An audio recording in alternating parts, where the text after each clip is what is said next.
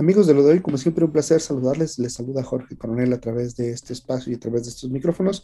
Y bueno, hoy queremos platicar con ustedes sobre una situación bastante particular y es que recientemente se dio a conocer que se habían filtrado algunos datos de algo así como 500 millones de usuarios en Facebook, pero hoy resulta que son 533 millones de usuarios y además se, se presume que se filtró el número de teléfono de Mark Zuckerberg eh, con algunos datos personales.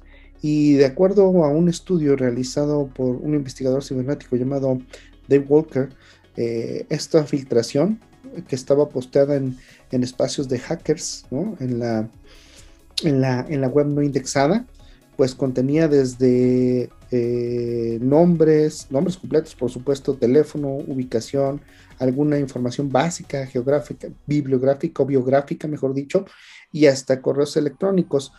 ¿Cuál es lo preocupante de esto? Bueno, que con eso se pueden crear eh, no solo personalidades falsas o perfiles falsos, sino que se puede dar o se puede prestar eh, para la manipulación de datos y puede prestar para otras partes importantes. Lo irónico de esto es que lamentablemente también Mark Zuckerberg estaba incluido en esta, en esta filtración eh, que, nos muestra este investigador.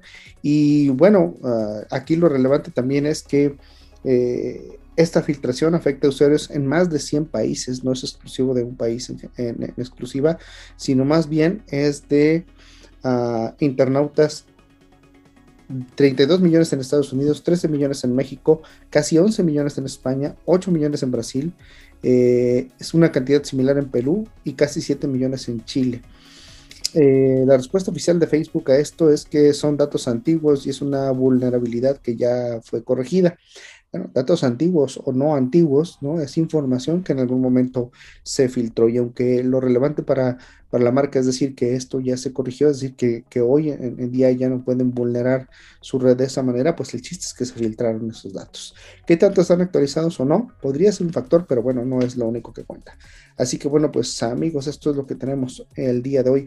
Cuiden mucho la información que comparten a través de sus redes sociales y los datos que dan de ustedes. Cuídenlos con responsabilidad porque ya ven, aún teniendo estas protecciones de seguridad, se llegan a filtrar esta, este tipo de información. Y si no me creen, ahí está el caso de Cambridge Analytics y algunos otros que han tenido que ver, que ver con esta red últimamente muy golpeada Facebook.